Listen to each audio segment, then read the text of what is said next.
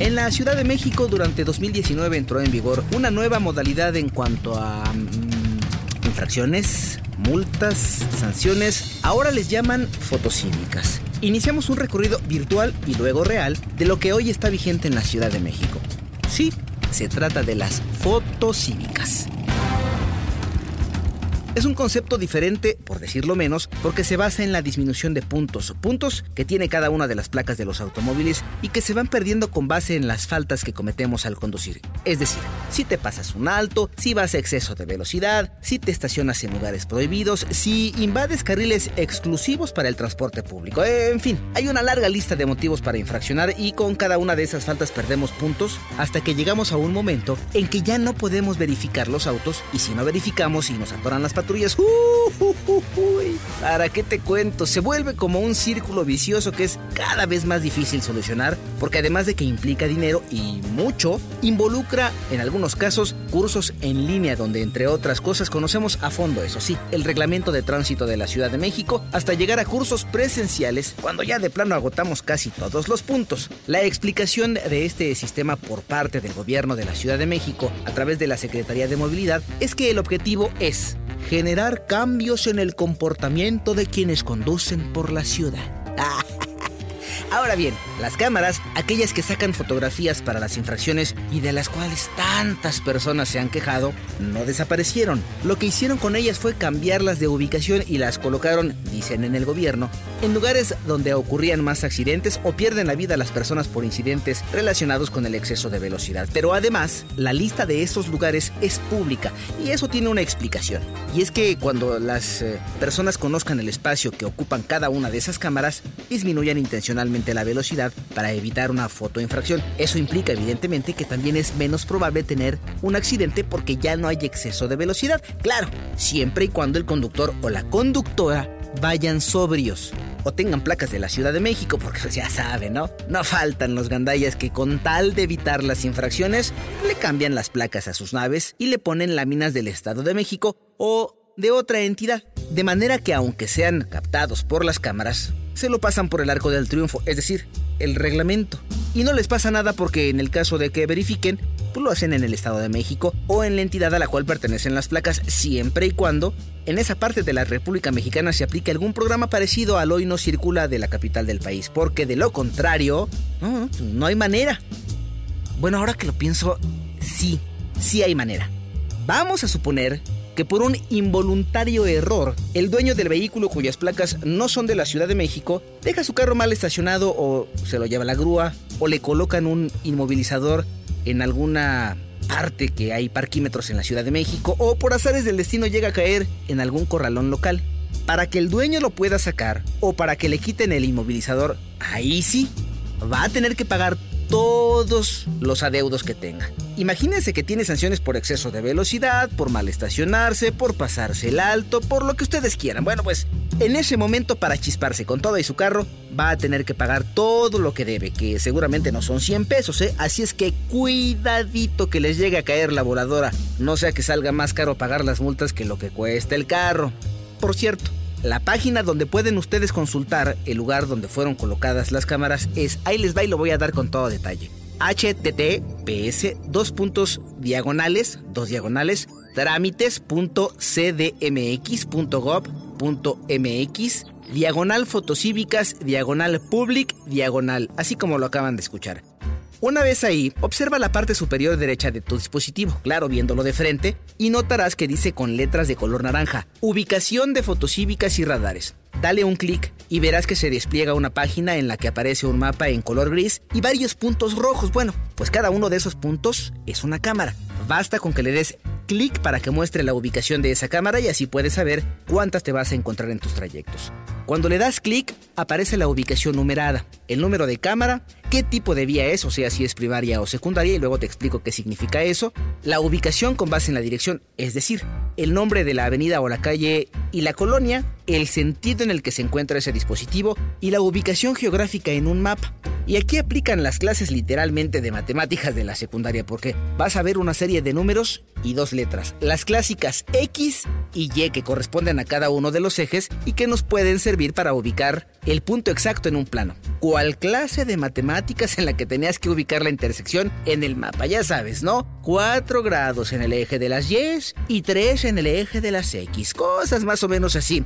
La verdad es que son datos que le sirven un poco más a personas especializadas en estos temas y claro, a los matemáticos. La Secretaría de Movilidad, antes CETRAVI, asegura a través de Fernanda Rivera, directora general de Seguridad Vial, que sí han funcionado las cámaras para que haya menos accidentes en la capital del país y vamos a escucharla. En estos primeros meses sí ha habido una reducción de los incidentes viales en las zonas aledañas donde están puestas las cámaras. ¿Qué fue el primer cambio? Poner las cámaras donde ocurren la mayor cantidad de incidentes viales de la ciudad, para que justo donde ocurre esto la gente cambie el comportamiento y podamos seguir reduciendo los hechos de tránsito. Hubo una reducción en el caso de los incidentes viales del 35% a 200 metros alrededor de donde están colocadas las cámaras. Ahora que si lo que quieres es eh, ver la lista de la ubicación de esas cámaras, puedes dar clic en la palabra tabla, que aparece al lado del mapa y con lo que se desplegará la lista de acuerdo con las direcciones en las que fueron colocadas las cámaras. La lista te sirve para que veas dónde te pueden sacar foto y mejor le bajes, o sea, que manejes menos rápido, pues recuerda que los límites de velocidad más comunes son el de 80 km por hora para vías primarias y 50 km por hora para vías secundarias. De hecho, puedes ver la nomenclatura y muchas de estas vías te dicen específicamente cuál es la máxima velocidad a la que en teoría debes circular. Y digo en teoría porque, pues como ya sabrás y habrás de imaginarte, hay a quien le vale gorro y quieren andar a 120 km por hora invadiendo carriles del transporte público y no les pasa absolutamente nada. ¿Verdad, Brandon? Yo pensé que traías contigo a la Brittany. ah, caray. ¿Eso lo dije o lo pensé? Ay, perdón. Digamos que me traicionó el subconsciente. Hagamos de cuenta que no dije nada, por favorcito. Sí, vamos a continuar. Sigamos con todo esto de las fotos cívicas. Por cierto, ya les mencioné que si quieren enviarnos un mensaje o hacernos algún comentario tenemos un canal permanente de comunicación abierto. ¿No? Bueno, pues ahí les va. Si quieren hacernos algún comentario, tienen alguna duda o nos van a hacer alguna invitación, lo pueden hacer a través de la cuenta de Twitter arroba temorales en vivo u arroba 889 noticias. Sale pues, seguimos. Hasta aquí lo que tiene que ver con las cámaras y sus ubicaciones para que tú sepas dónde están.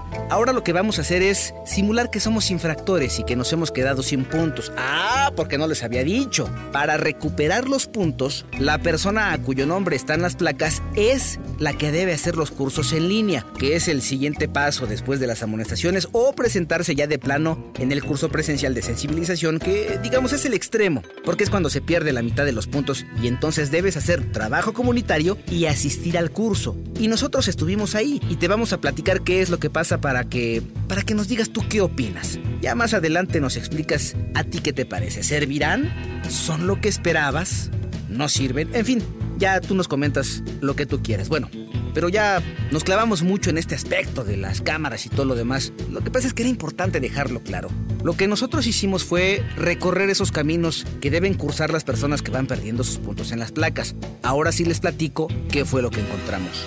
Lo que nosotros hicimos fue recorrer esos caminos que eh, deberán cursar las personas que van perdiendo sus puntos. Ahorita les platico cómo, cómo fue lo que encontramos y qué fue lo que encontramos. Antes quisiera ir al tema de cuántos puntos pierdes por cada infracción. Ah, ¿Cómo le podría hacer? Déjenme pensar. Eh, ¿Saben qué? les voy a compartir algo que explica el gobierno de la Ciudad de México. A ver si es claro. Miren, dice el gobierno de la siguiente manera.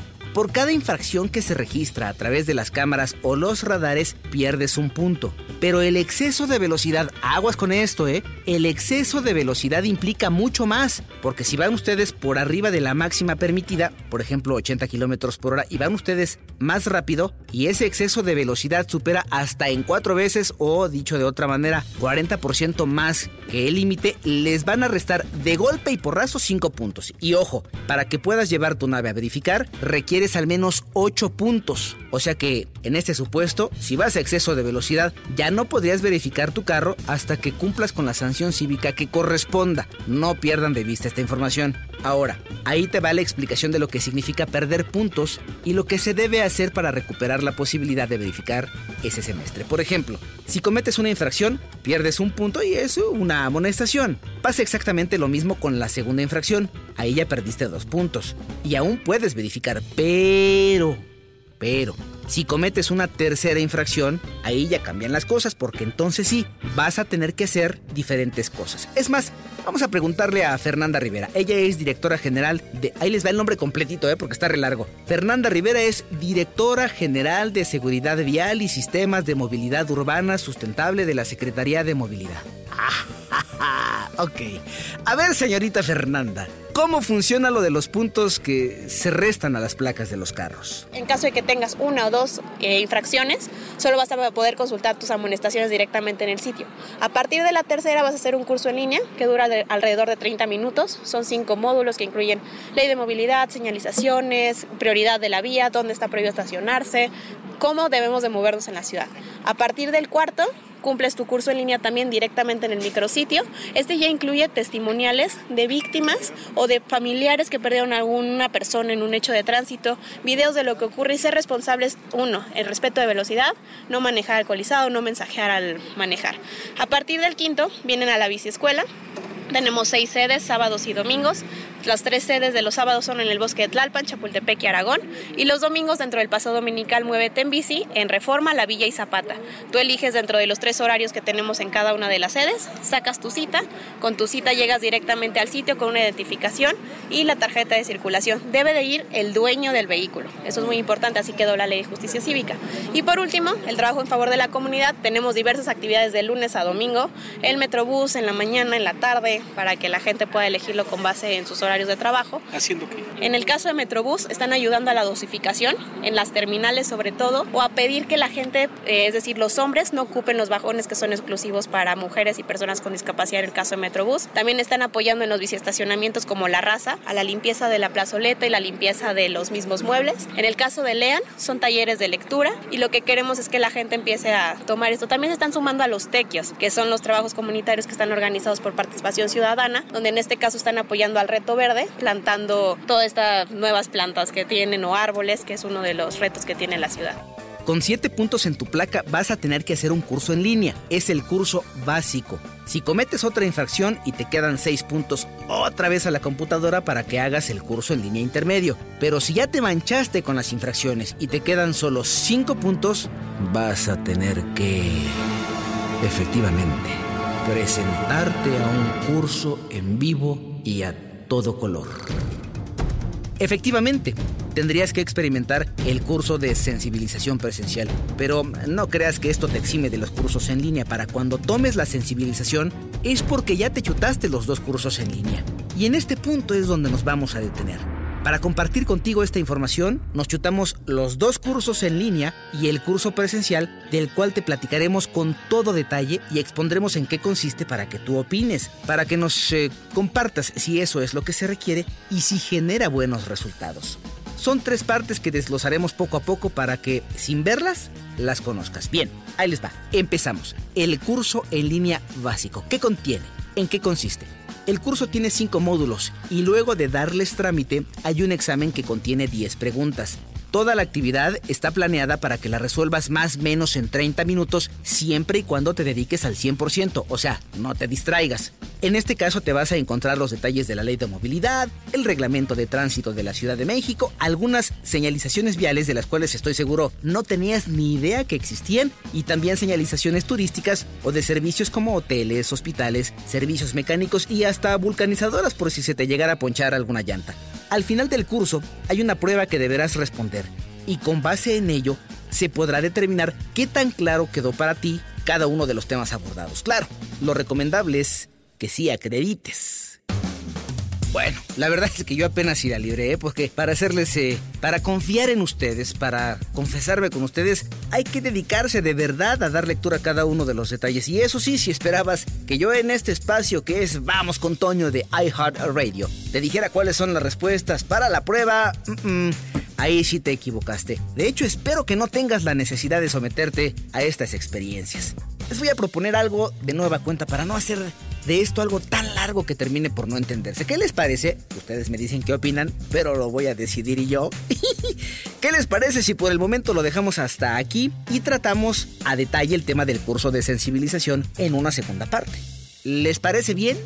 Qué bueno, porque si no, ni modo, se aguantan. Hagámoslo entonces. Aunque no me puedo ir, por supuesto, nunca me voy, sin agradecer como siempre a quienes nos acompañan en la producción César Alvarado y Juan Pablo Naranjo y mi compromiso, por supuesto, de darle continuidad a este asunto para que ustedes, sin estar ahí, lo conozcan a detalle. No les digo adiós, sino hasta la próxima, que será el segundo episodio de Las Fotocívicas en Vamos con Toño de iHeart Radio. Hasta la próxima.